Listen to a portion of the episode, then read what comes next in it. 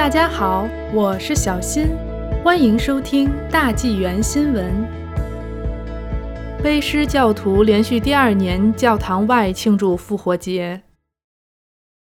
由于卑诗省 COVID-19 单日确诊病例达到新的高峰，卑诗省首席卫生官邦尼·亨利医生近日取消了允许宗教组织提供室内服务的计划。四月四日，部分教堂通过视讯或开车的方式在教堂外举办复活节庆祝活动。由于疫情持续，这已经是连续第二年卑诗省的教徒们无法以传统的方式庆祝复活节。据 CBC 新闻报道，温哥华圣玛利亚天主教堂的盖里瓦德神父对取消室内集会表示欢迎。他认为，从公共卫生的角度来看，在病例激增、变异病毒出现并且在蔓延的情况下，允许宗教室内集会是不明智的。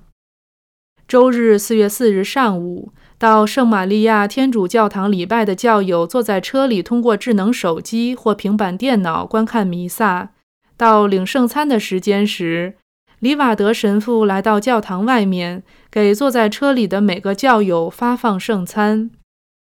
素里的 Face Dominion Mystery 教堂通过 Zoom 举行了复活节礼拜。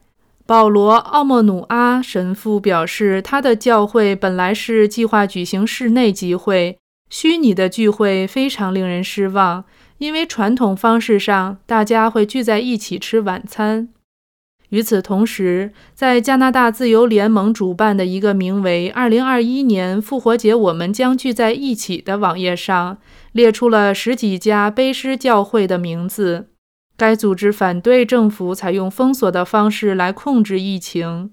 名单中包括兰利的 Riverside Calvary Chapel 教堂。该教堂日前向卑诗高等法院提出上诉，认为省府的公共卫生令禁止了他们宗教信仰的权利，并强调面对面的礼拜很重要。